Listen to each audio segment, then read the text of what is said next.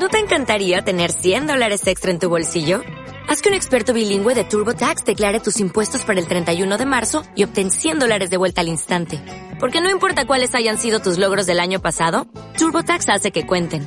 Obtén 100 dólares de vuelta y tus impuestos con 100% de precisión. Solo con Intuit TurboTax. Debes declarar para el 31 de marzo. Crédito solo aplicable al costo de la presentación federal con TurboTax Full Service. Oferta sujeta a cambios o cancelación en cualquier momento.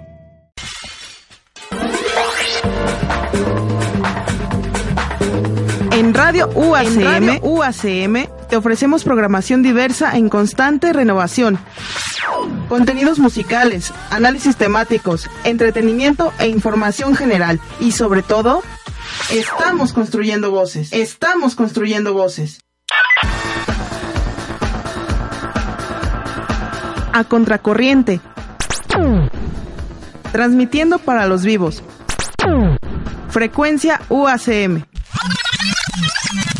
Beatle Web. Tercera vibración. Crítica versus crítica. Radio UACM. Voces en construcción.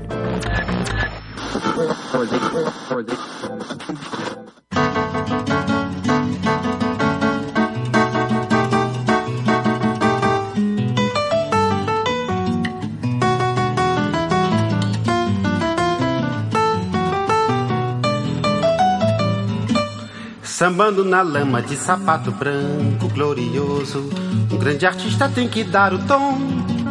Quase rodando, caindo de pouca voz é rouca, mas o mote é bom. Sambando na lama e causando frisson.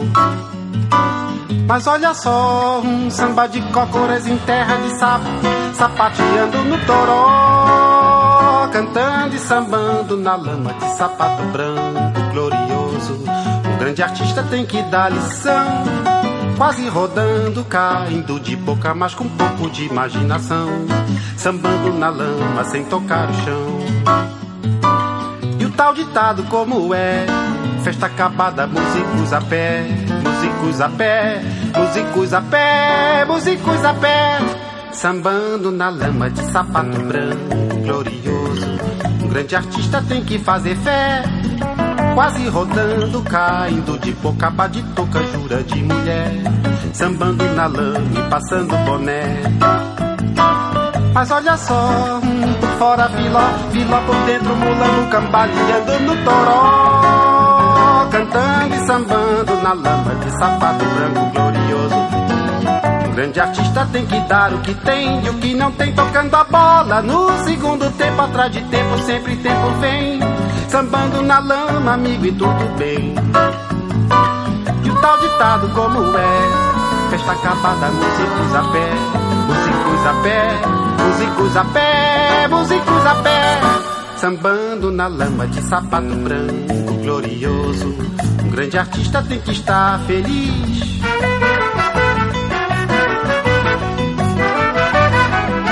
Sambando na lama e salvando verniz. Mas olha só, em terra de sapo, sambando de cócoras, sapateando no toró, cantando e sambando na lama de sapato branco glorioso. Um grande artista tem que estar tranchando. Sambando na lama, amigo, até amanhã. E tal ditado como é, festa acabada, músicos a pé, músicos a pé, músicos a pé, músicos a pé.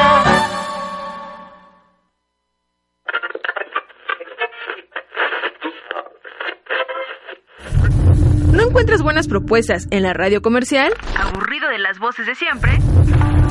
En Radio UACM te ofrecemos una programación actualizada, contenidos musicales, cine, literatura, arte, pero sobre todo estamos construyendo voces. A Contracorriente, transmitiendo para los vivos, frecuencia guasemita, Beatleweb, tercera vibración, crítica versus crítica. Radio, Radio UACM. Construyendo voces. Five, four, three, two, one, fire. Desde este desolado búnker. Des- des- Desde este desolado búnker estamos transmitiendo para los vivos.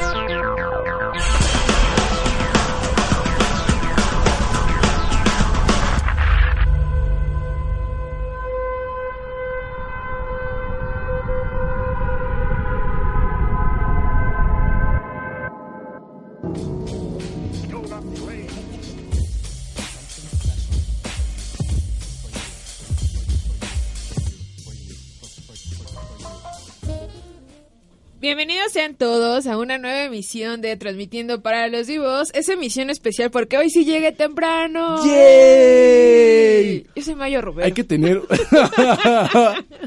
por si no sabían. Por si no por si ya me extrañaban. Estoy muy contento. Hasta me estoy encuerando, me estoy quitando mi Sí, chamarra. quitémonos todo ya. Este, porque Mayo por fin está, está desde el principio. Es un programa normal. Sí, además llegué desde hace una hora a la cabina, entonces estaba yo- Fantástico. sí, me sentía rara incluso. Me sentí rara de no correr del metro para acá. Yo la vi caminando muy despacio cuando venía. Sí, de hecho. Entonces, eh, yo sé que se lo ganaba. O- Por si no lo sabían. Por si no lo sabían también. Ajá. Pero hoy, hoy, hoy, está- bueno, es que me siento como cuando dicen, es que nunca vienes a comer con todos en familia. Así me siento ahorita. O sea, qué, qué, qué bonito, qué belleza.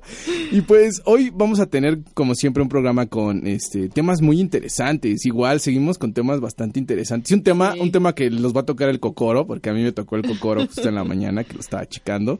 Pero mientras, eh, pues hoy vamos a hablar de samplers. Este, Mayito ya se puso también ahí Ahí un poco a...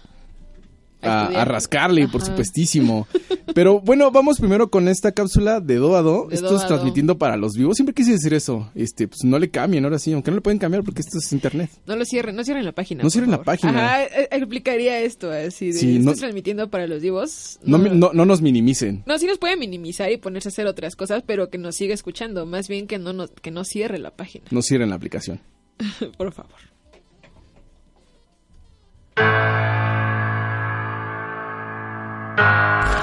El mensaje sonoro. Todo lo que las palabras no dicen está oculto de do a do.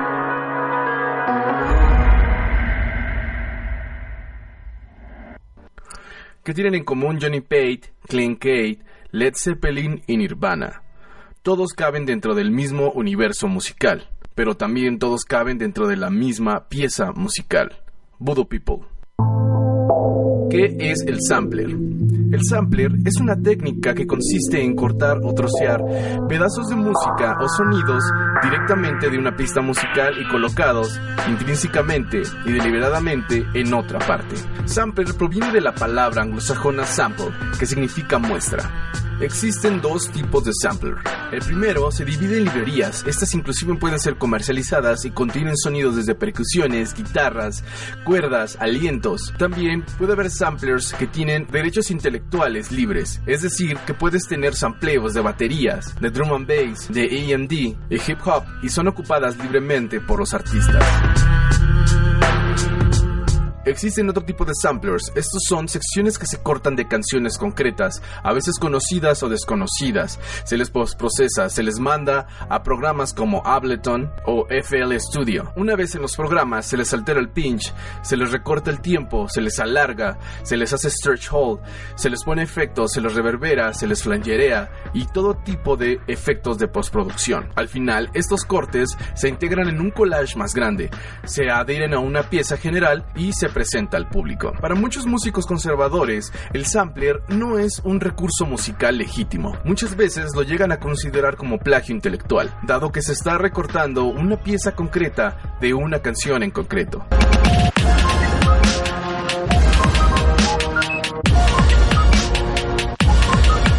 Existen muchas discusiones acerca del tema, desde lo legal, lo político, lo estético. Es un debate muy polémico, inclusive ha llegado a tomar parte en grandes acapelas de los medios de comunicación y medios especializados en cuestiones de materia musical y de espectáculos. Pese a que la historia del sampler no es reciente y que inclusive lleva más de 30 años su popularidad dentro de ramos como el hip hop y la música electrónica, la controversia acerca de si es plagio o no ocupar secciones de canciones concretas para crear un collage distinto sea o no legítimo. De cualquier manera, el universo de la música es tan vasto, tan extenso, que cualquier recurso puede ser considerado legítimo siempre y cuando la pieza no sea idéntica a otra. Exige originalidad. En el compás de cada día queda la vida de Eduardo.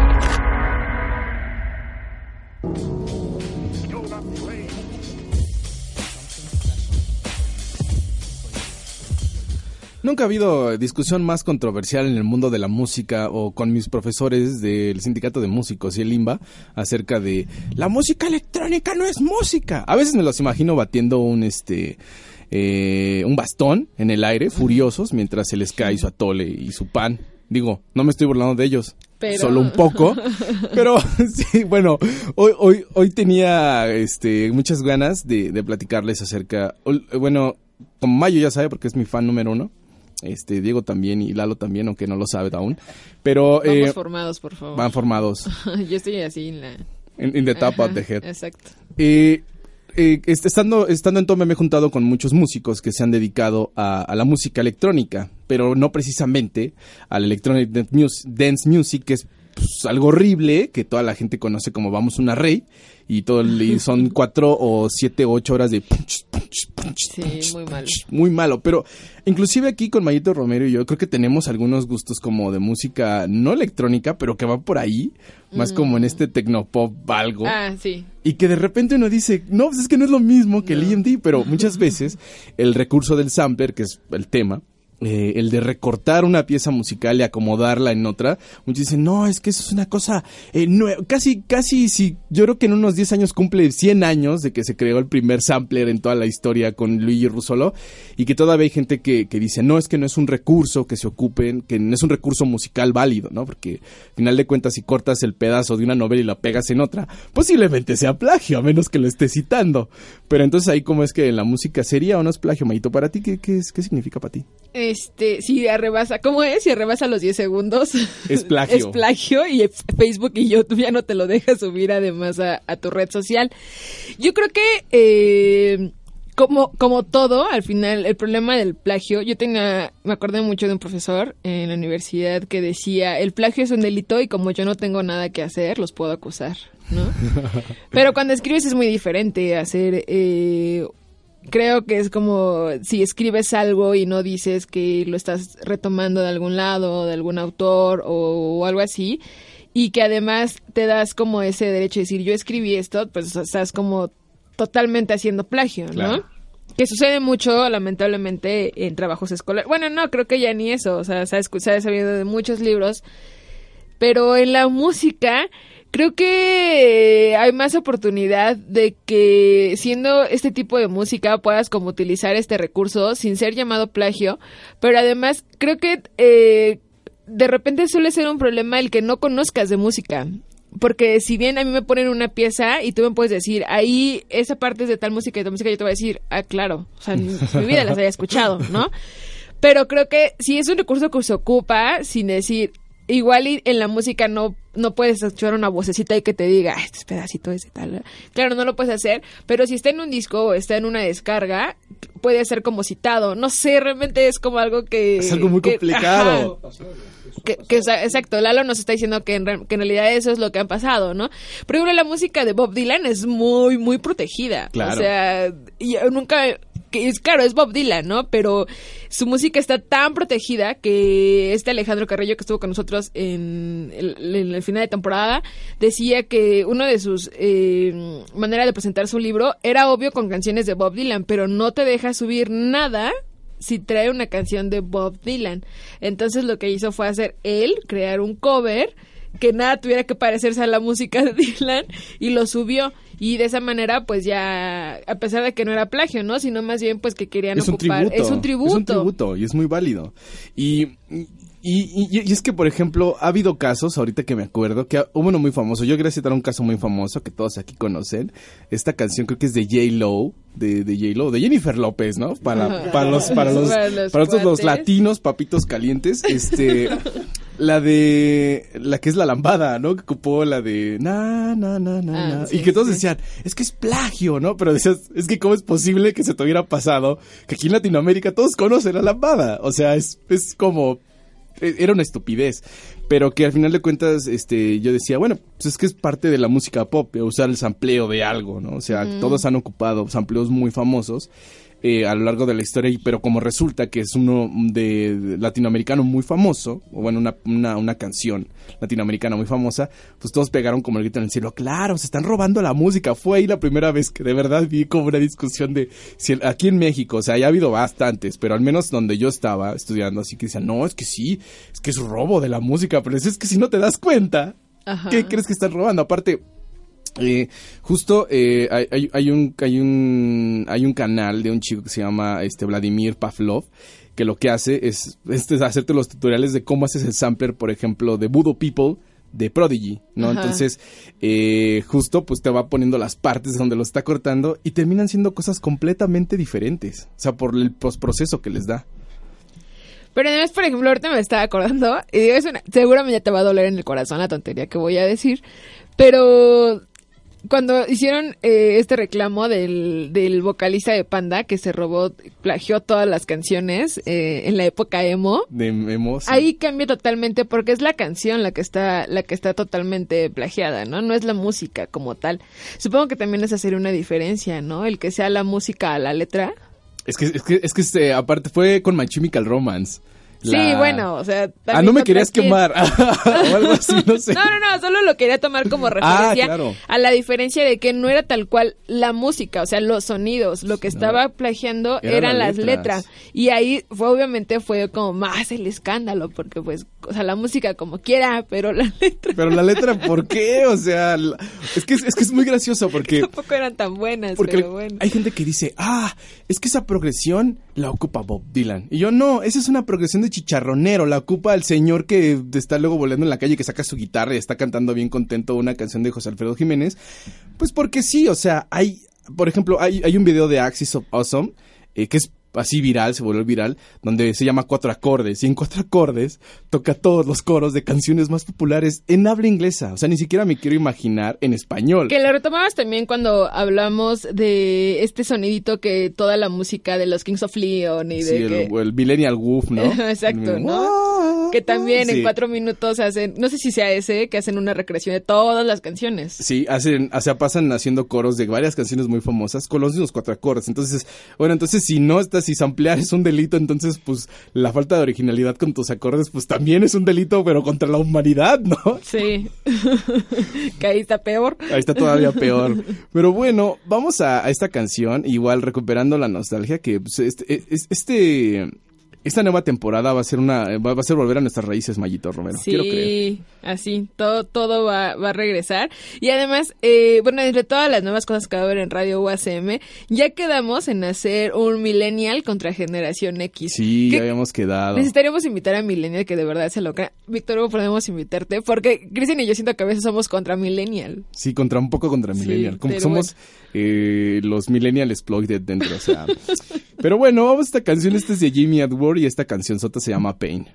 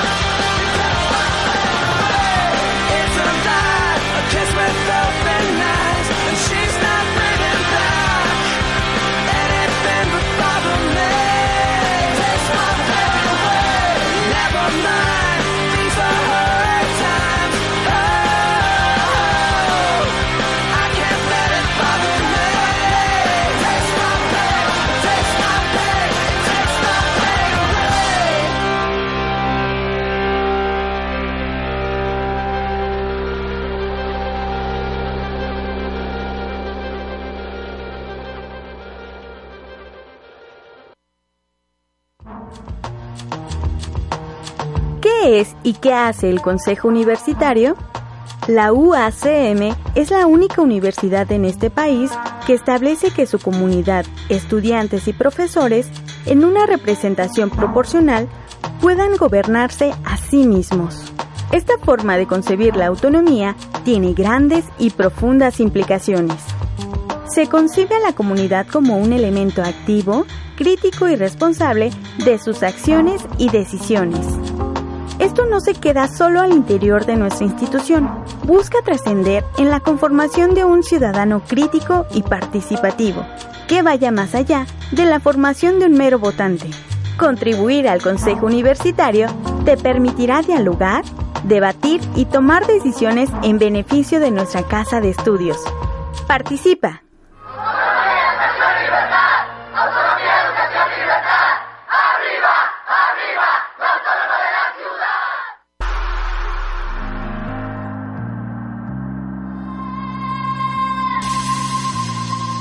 Estás escuchando Radio UACM. Radio UACM.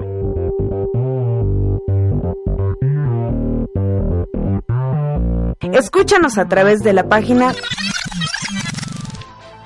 www.uacm.edu.mx.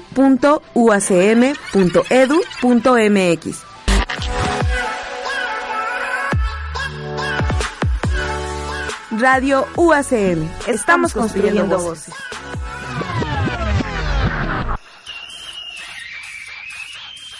La radio convencional se irá extinguiendo. Los nuevos formatos exigen una renovación en imagen y contenidos.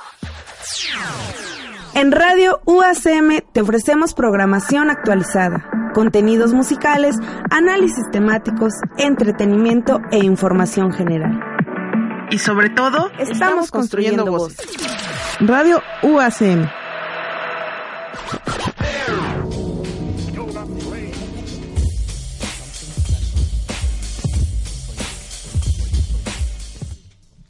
Bueno, ya estamos de vuelta para seguir con bibliofilia. Esta semana, bueno, les había dicho la semana pasada que iba a hablar de un de Eusebio Rubalcaba y de su libro que se llama M eh, Música con M de Mariana. Y bueno, cambié de libro con Marianas.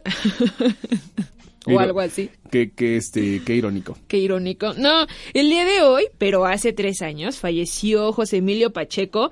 Y eso, sí, ya tres añitos. Este, retomando una nota, digo, yo sé que me voy a escuchar muy mal con lo que voy a decir, así como hago una nota y la paso para todos mis trabajos.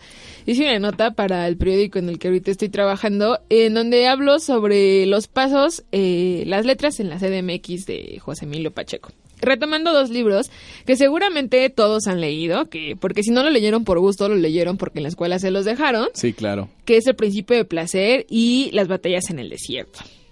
Así, tal cual. Sí, yo lo estaba viendo y me encantó este cuando cuando cuando estaba leyendo a la señorita Kimayito Romero, pero también porque eh, yo, yo no soy capitalino. Bueno, yo nací aquí, pero yo vivo en Ciudad Neza. desafortunadamente y afortunadamente es, fui criado en el Distrito Federal, ¿no? O sea, casi el, mi, mi, mi, mi, casa de verano es Ciudad Neza, ¿no? Prácticamente. Su Entonces, casa de verano. Justo cuando, cuando pones la Santa María la Ribera, o sea, todas estas cosas eh, muy céntricas, pues yo estudié ahí años, o sea, no estudié ahí uno, dos, estuve ahí casi nueve años de mi vida. Entonces, la Santa María la Ribera, tengo muchos amigos muy queridos en la Santa María la Ribera, que todavía veo.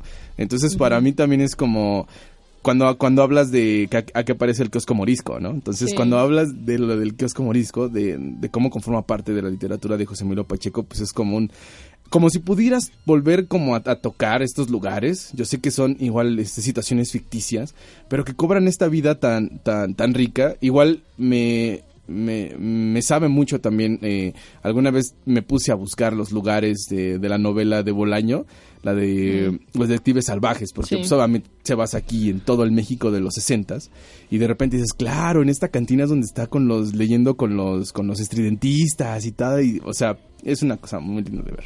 Ahora han hecho muchos paseos literarios que retoman este tipo de, de literaturas, ¿no? O, por ejemplo, autores. Eh, en Monsiváis, pues bueno, visitan todo el centro y así. Pero con José Emilio, una de las cosas que siempre me ha parecido al leerlo es que te involucra demasiado, o sea, te pone a ti como personaje principal y hace exactamente lo que tú dices, ¿no? De repente es buscar ah, aquí Carlos hizo esto, ¿no? Cuando vas caminando, eh, uno de los textos que, que escribieron cuando falle- falleció es que él retoma diciendo que donde él vivía, porque además José Emilio, como todos saben, vivió en la colonia Roma de niño, ¿no? Y hay una foto incluso donde se ve él de pequeño y que retoma mucho este libro con su adolescencia y lo que estaba escribiendo él, porque además este, este libro, eh, Las batallas en el desierto, lo escribió como un suplemento que después era lo retoma y lo saca novela y se vuelve el éxito que se vuelve, ¿no? Que más bien como éxito creo que lo que hace es que nos pega en el corazón porque habla de un México como que exac- exactamente el que está cambiando. En tránsito Está en tránsito, exacto. Está exactamente en ese tránsito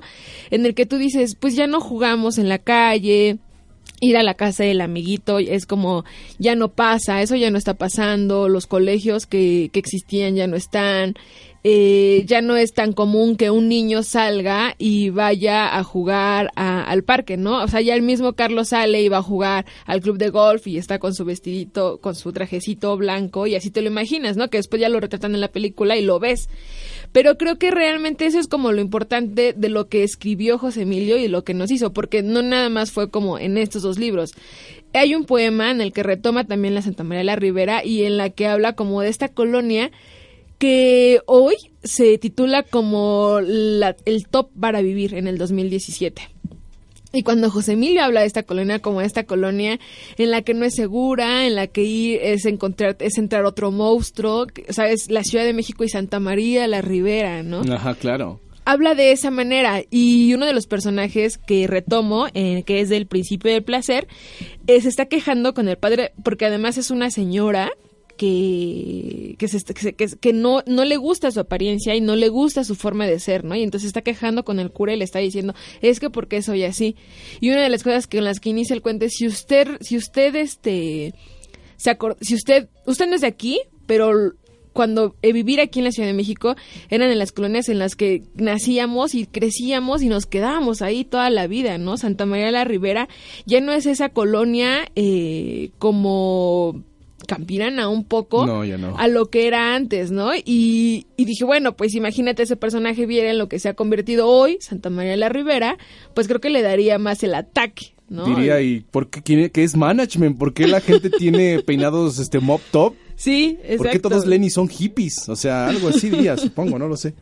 Sí, y otro de los cuentos que me gusta mucho y que, que es como también de los, de los más divertidos del principio del placer es eh, el de la zarpa, en, en el que, no, perdón, en el de la fiesta brava, que desde que inicia la novela te avisa que hay un personaje que es Andrés Quintana, que está perdido y que no saben dónde está, y te da la dirección de, de dónde lo vieron por última vez, que es en la colonia Roma, ¿no? En la calle de Tonalá, que ahora eh, es Casalam, ¿no? Y que incluso ya no, ya no está este, la avenida Juárez como tal. ¿no? O sea, ya es este, no me acuerdo cómo se llama la otra, pero es en, es por donde está Casalam. Y eh, le da unas indicaciones, eh, este personaje Andrés Quintana, que era antes, eh, ¿cómo se? Tora- to- torero, se me fue el nombre, torero, que este personaje llega a la Ciudad de México impactado como por su belleza y un día un señor que está vendiendo nieves le dice pues si quiere ver algo que nunca antes había visto lo invito mañana a vernos en el metro que es toman el metro de la línea 1 que es la Rosa. Que hasta hace tres años yo en mi vida había tomado, hasta que empecé a trabajar por la zona, y le empieza a escribir qué es lo que tiene que hacer, ¿no? Y me acordé también mucho de estos cuentos que hacía Julio Verne, que después se convertían como en algo eh, real o como mapas, Que ¿no? predecía que como predecía el cosas. futuro, por supuesto, Sí, sí. o estas películas o novelas mismas que se hicieron basadas en, en lo que escribía Julio Verne y que decían aquí se encuentra el tesoro perdido. Y yo dije, tal vez José Emilio nos está diciendo que abajo de esas estaciones y que pasó en Pino Suárez hay otra ciudad. ¿No? Entonces creo que lo que hace exactamente las letras, siendo él un capitalino, exactamente es posicionarnos en sus novelas y decir, ay, por aquí pasó Carlos, y tú decías lo de la avenida Álvaro Obregón. Es que aparte, eh, no, no es que sea... Es, es, maravilloso porque siempre lees novelas que están situadas, no sé, eh, la, tenemos esa tradición de José Vasconcelos acerca de la literatura universal. Entonces de repente te ponen a leer, no sé, Molière o, o Maupassant, o te ponen a leer cualquier cosa europea. in- in- inclusive amigo Gol, que me encanta mucho, pero pues de repente dices, claro, o sea, es Rusia y es Moscú. Cuando te acuerdas cuando fuiste a Moscú y a Rusia en la época de los Ares, entonces... eh, el, el que, pe- pese a que sí, o sea, pese a que Batallas en el Desierto está, está situada muchísimos antes de que yo fuera una calentura, estoy muy consciente de eso, pero de, de saber que mi papá, o sea, mi papá me contaba, ¿no? Él, él es de la 20 de noviembre, decir, yo me iba a jugar a los elevadores en Tlatelolco. Hoy a ningún niño lo dejan salir en un radio de 10 metros de su Sí. casa, ¿no? y Entonces- además a ningún niño le va a interesar jugar en un elevador. Claro. Entonces, eh, creo que es, y, y bueno, y aparte, en Batallas en el Desierto, lo, lo que explota, aparte de este entorno de ciudad, ¿no? Porque ibas a la colonia Roma, y lo único- mi sinónimo es como freses, ¿no? Claro, por supuesto. Sí. Y que, y que, y, y contarte esa- historia maravillosa de cuando, de que eres niño y te puedes enamorar de tu maestra, ¿no? Que, que- que son, creo que de esos recursos que ya casi no existen para poder contar una historia, o sea, que son muy sutiles. Y, y también juntarlo con, con la Ciudad de México, creo que se me hace algo. Sie- siempre que paso por el kiosco, por el kiosco morisco, me acuerdo mucho. O sea, no puedo así no decir, ah, claro, va a ser el desierto. Ya no voy a venir aquí. Sí, es como, creo que eso es lo que, lo que realmente hace de estas lecturas, que lo decíamos la semana pasada, de repente hablar de la Ciudad de México cuando la pintan tan bonita y que tú sabes, o sea, vives en la Ciudad de México, Claro, tú dices, sabes "No, que así por no supuesto es, que ¿no? no. A mí me gusta más esto de que decía André Breton, que decía la Ciudad de México tan surrealista, ¿no? Sí. Porque en verdad, o sea, a veces es imposible decir cómo un señor que vive en una vez Mario nos, Mario Viveros, que es el coordinador de que está en Cinestética, eh, nos decía que una vez iba él eh, en un auto y estaba a mitad como de, de- de la calle un sillón lleno de basura alrededor y el tipo eh, pues que se veía que era un vagabundo leyendo y decía o sea la imagen tú cómo te la imaginas Así, había un buen de tráfico todos parados y el señor tranquilo a mitad de la de la avenida leyendo no y disfrutando su lectura esperemos Esperemos. o sea, esos son el tipo de escenas que quieres saber de la Ciudad de México, ¿no? O sea, creo que a veces no... Ahora que, que estoy en el medio, no es como tan fácil que le llegues a la gente escribiendo sobre Santa Fe y todos estos nuevos centros comerciales que están haciendo. O sea, la gente a veces no le interesa eso, ¿no? Lo que le interesa es de verdad conocer la Ciudad de México como es la Ciudad de México. O sea, no podemos cerrarnos los ojos a decir, ay, es que es tan bonita. Pues no, o sea, tan a veces es tan no, yo siempre lo he dicho no yo a veces odio el transporte público odio el metro pero creo que a veces lo que más odias es la gente. Claro. no tanto el medio o el transporte porque espero y eso ya lo estoy trabajando mi recopilación de cuentos e historias del metro en la literatura. Eh, ahí va a quedar.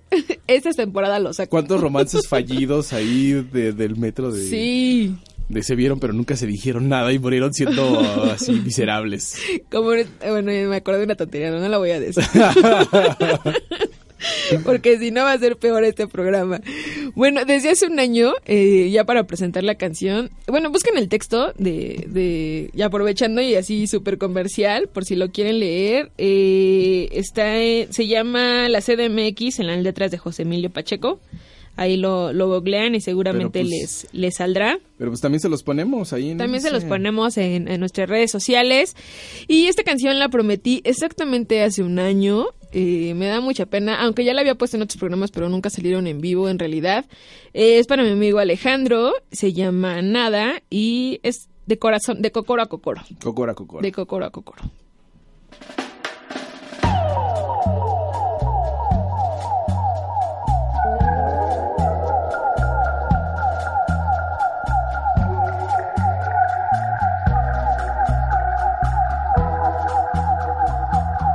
Nos encontramos por casualidad, tú tan radiante como siempre. No me esperaba tanto, la verdad, volver a vernos frente a frente. Me hace feliz que te esté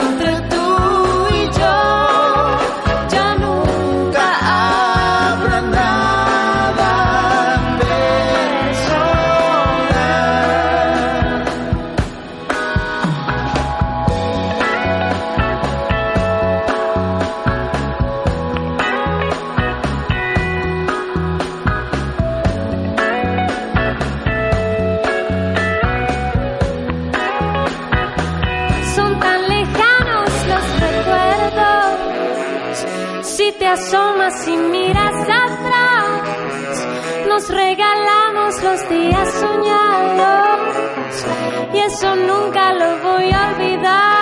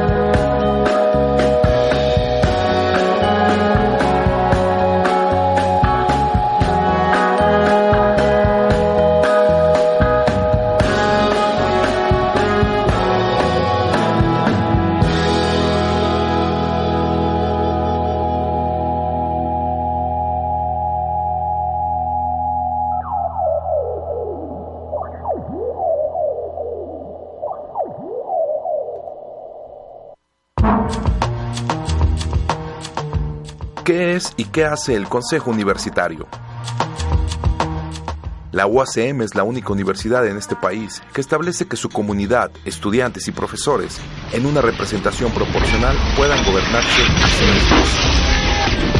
Esta forma de concebir la autonomía tiene grandes y profundas implicaciones. Se concibe a la comunidad como un elemento activo, crítico y responsable de sus acciones y decisiones. Esto no se queda solo al interior de nuestra institución, busca trascender en la conformación de un cambio crítico y participativo que vaya más allá de la formación de un mero votante. Contribuir en el Consejo Universitario te permitirá dialogar, debatir y tomar decisiones en beneficio de nuestra casa de estudios. Participa.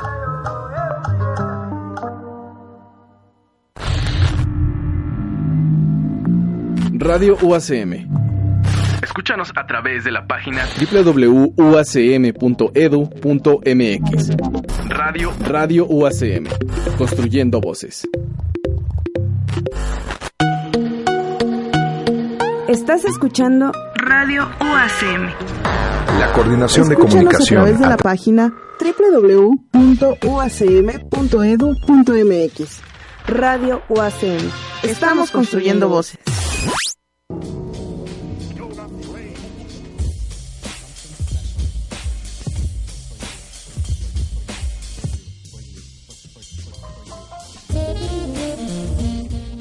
Bueno, ya estamos este, de regreso, ya casi a punto de cerrar esta eh, tradicional emisión de Transmitiendo para los Vivos. Eh, mira, mira, es- mira por dónde ha ido esto hoy. Estoy muy contento, no saben ustedes, yo tengo lágrimas sexy, estoy vuelto en lágrimas, solamente no estoy sollozando, porque de eso se trata, pero Mayito nos acompañó. Bueno, no, no nos acompañó, perdón. Gracias. Es mi, pro- nada. es- es mi programa, pero estuve de hoy de invitada. Estuvo, estuvo, hoy Mayo estuvo de invitada, la voy a invitar siempre para que llegue desde, desde, desde siempre. No, es que hace mucho que no tenemos un programa así, No, así de bonito y así con de completo. comida, comi- es como si fueras a comer este, a la casa de tu mamá, de tu papá, bueno, Sí, si viven juntos, ¿no? Y todo, o sea, si son pareja igual, a la casa de tu familia y, y hacen comida, pero tú ves cómo hacen la comida y te la sirven y tú, wow, Sí, qué bonito, sí. me voy a suicidar. Sabe Así diferente. fue, así fue este programa. Sí, además en transmitiendo siempre es como, siempre es como la, la garnacha, ah, refiriéndonos a comidas, así de siempre Sí. llegamos a la garnacha nada más y hoy sí fue comida completa. Fue comida corrida, bien tortillas hechas a mano. Así es. Y bueno, eh, igual, casi hablando un poco de la Ciudad de México, bueno, no tanto de la Ciudad de México, pero tiene un tema que tratar con eso de que dijiste de Roma, ahora se ha vuelto la colonia más, este, más, este, deseada para vivir, Eh, pues... la Santa María de la Rivera. Santa María de la Rivera, pues ahora también nos toca hablar de un tema que quizás tenga que, bueno, no quizás, tiene que ver mucho con eso, de cuál es el deseo de las personas de nosotros, los jóvenes, o viejóvenes también, eh, de vivir. Vamos a hablar, eh, todas las respuestas del mundo de la gentrificación. Todas, todas las respuestas del mundo. Los rincones de la Tierra tienen secretos, envueltos en mito y ciencia de todos los tiempos. Dentro de cada nicho hay, para cada pregunta, un infinito número de respuestas.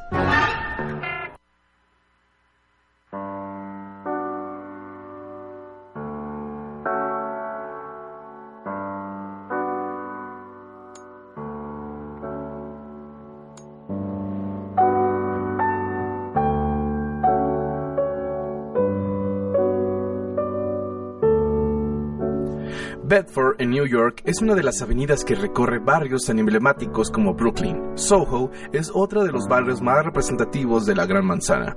¿Qué es lo que tienen en común? Los dos padecen de una callada, pero resiliente y paulatina gentrificación.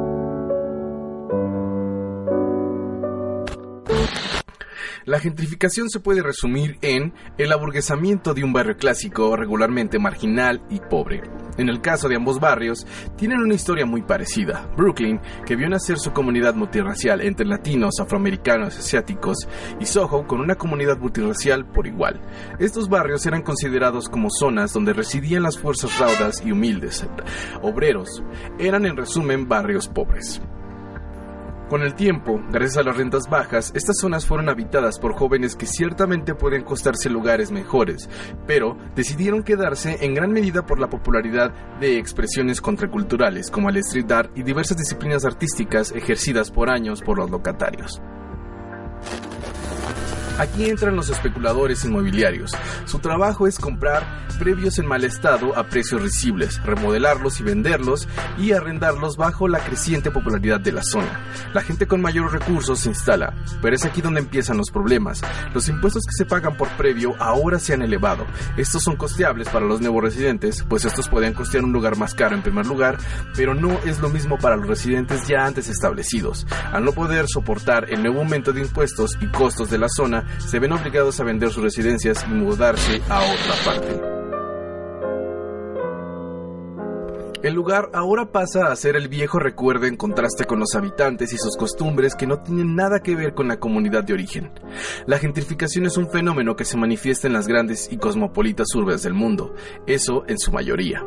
México no ha sido la excepción. Poco a poco la gentrificación ha tomado los barrios clásicos del centro histórico de la Ciudad de México, donde el fenómeno se reproduce una vez más.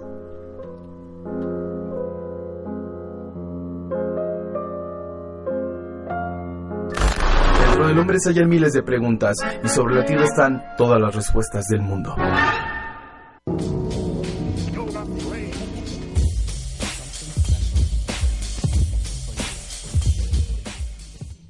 Mayito, se me fue la, se me fue la voz de la, de la tristeza de esta nota, pero ya has escuchado el término gentrificación. Sí. Sí, ¿verdad? Se ha Sí. vuelto como muy popular. De hecho, este sabes por qué lo sé. Le mando un saludo a Cynthia Page, que por ella supe que era el concepto de gentrificación. Bueno, lo vemos durante la carrera, pero pues sí.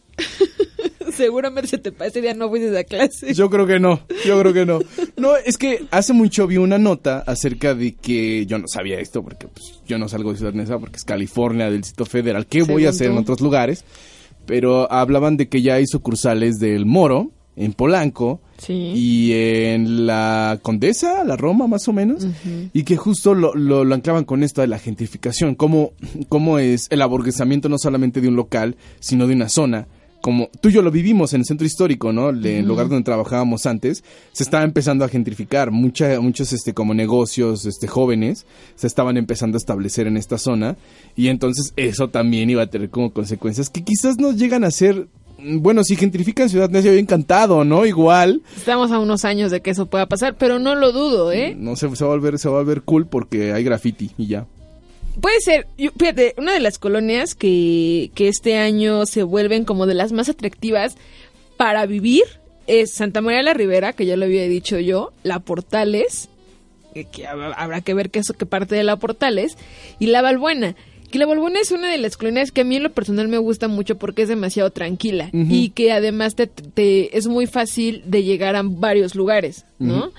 Y ahora se vuelve más. Creo que una de las cosas que lo hace es una por la por la oferta cultural que tiene, porque sus, sus centros culturales y tienen cine y está, está- son como son eh, son proyectos buenos, o sea que no es como lo que la delegación hace para que te entretengas, sino realmente los proyectos culturales que tienen. Y la otra es lo de street art, que caminar por las calles, porque tú y yo lo hemos hecho, Sí, claro. eh, es visualmente muy atractivo. Sí. O sea, no te, no, no tú ves como el, el caminar por Iztapalapa, ¿no? O sea, no es lo mismo, porque es como de entrada la gente, los, los, los locales que no te dejan caminar.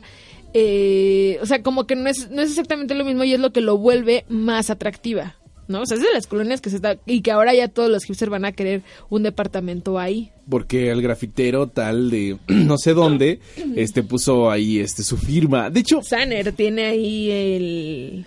Tiene un mural Sanner ahí, de hecho, en la Balbuena. pues vámonos a vivir para allá. Total, pues hacemos radio y cosas así como creativas. Vámonos para Sí. allá, ¿no? Eh, sí, sí, sí, ha, sí ha sido como un problema. La otra vez estaba viendo eh, los documentales de, de... Se me olvida cómo se llama este canal. Es, es de un señor que vive en Australia. y justo hace un documental de una zona que durante los 60 se llenó de hippies, ¿no? Y que, era, y que es como el paraíso en la tierra, porque pues todos eran como libres, pagaban poquitos impuestos, estaba cerca de la, pues estaba en una playa. Y que hoy en día, pues toda la generación de millennials, uno que otro generación X, Lalo, no, no, no te No- no te- no por te allá, excluido? eh, llegaron a esta zona, encarecieron todo y los locatarios originales están yendo, ¿no? Entonces, inclusive, eh, me, acuerdo, eh, uno, uno se puede dar cuenta de que ya no puedes vivir en un lugar con un sueldo que, que tengas tal o cual, porque me- yo ensayaba en Polanco, una banda que tocaba y una vez fue al Oxxo y compró un gancito y antes de que el gasolinazo, el gancito vale 15 pesos, ¿no? Entonces yo decía, wow, qué va de ser el gancito mejor, el mejor esta gancito está en siete pesitos. Claro, entonces yo decía, por supuesto que los servicios, este, que, que los servicios suben, evidentemente, que también es una cosa muy injusta porque los servicios deberían ser exactamente iguales para todos. Sí, uno de los problemas que, por ejemplo, ahora se está viviendo, yo vivo en, en la colonia mejor conocida como el Coloso de Santa Úrsula, y uno de los problemas que están teniendo desde hace muchos años es las zonas, esas que, que el gobierno del, del Distrito Federal quiere hacer, que son estas zonas de futuro o las zonas del futuro, en la que, por ejemplo, todo el tramo que abarca desde Aztecas hasta Gran Sur, lo que quieren hacer es como megacentros comerciales y edificios que solamente puedas acceder a ellos en auto y que la vía de acceso sea como la única, o sea, no es de que hay el tráfico como es ir a Coxpa, por ejemplo, ¿no? Que bajar a Coxpa es mucho tráfico por las plazas que pusieron. Aquí no, aquí el acceso lo vas a tener tan directo que este que te va a convenir más.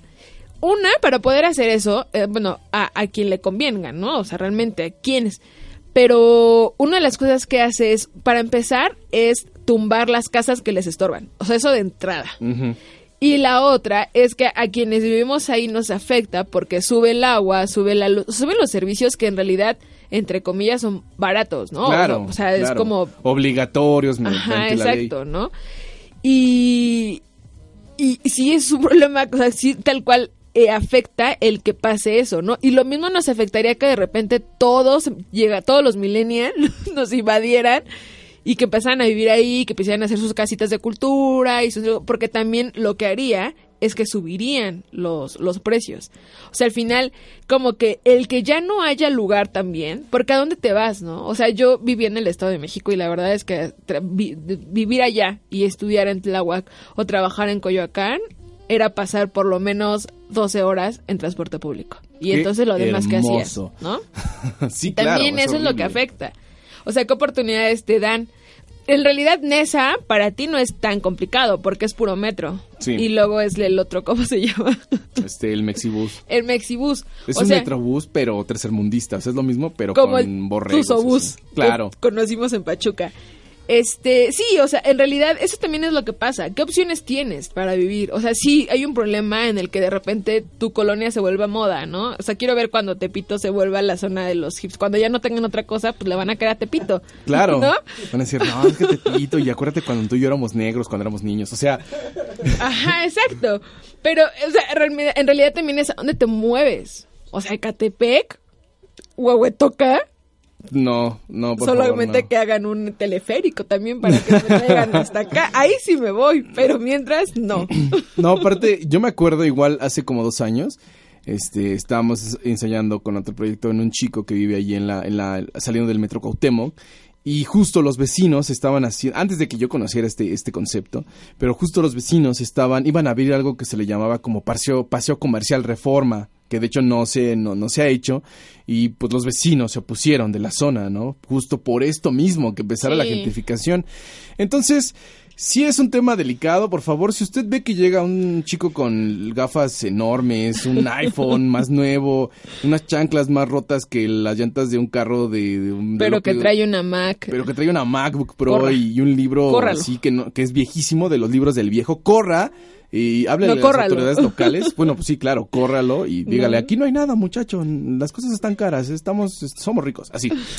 Y no irá para allá. Estamos de moda, vete, así. Sí, Nada más digan eso. Ajá, exacto, díganlo así. Pero mientras queremos nosotros estar de moda, pero no se vayan de nosotros, no, no, no, no, no, no nos den tachecito. Quédense en nuestro coro coro. Sí, en nuestro cocoro, no, no, no le den tachecito ahí este a su a su a su browser de, de preferencia, que debe ser este Google Chrome, por cierto. Pero bueno, eh, toca despedirnos, pero no sin antes invitándolos a que pasen a ver todo eh, el demás contenido que tenemos en Índice, que es Crítica versus Crítica de Viajero, que viene a continuación. Así no se es. despeguen. Eh, también Sin Estética con el señor eh, Lalo Sánchez aquí presente, Mario Iberos Barragán y este César César, Uriarte. Uriarte. Y pues eh, búsquenos en nuestras redes, estamos, tenemos nuestra fanpage de Índice. Arroba Índice Oficial, estamos en Instagram, Índice MX y en Twitter. Y ya está el blog activo en www.indicemx.com. Eh, ahí chequenlo, también ya están viendo nuestros videos, estamos saliendo a las calles, así que hay, Índice está por todos lados. Van a Levantas voltear una y- piedra y está Índice. y Tengan está cuidado, Índice. no a caer. Y también eh, estoy muy al pendiente de la programación de Radio UACM, que, vi- que febrero viene arrebatando corazones, así febrero, la- mes del amor y arrebata corazones, y trae programación nueva, así que estén atentos. Eh, puede que, puede, puede que ya escuchen a Crítica versus Crítica en vivo. Sí, Eh, sí, si ustedes están activos a las 12 del día, ahí lo podrán escuchar probablemente Próximamente. próximamente, pero estoy muy al pendiente de la programación, seguramente lo verán eh, en nuestras redes sociales y en los programas. Yo soy Mayo Romero Yo fui Cristian Albanaba. y desde, este este... desolado búnker. ¿Podemos decirle coro esta vez? Sí, Va. a ver. Una, dos, tres. Y desde, este, desolado búnker estamos transmitiendo para los vivos. Aquí termina.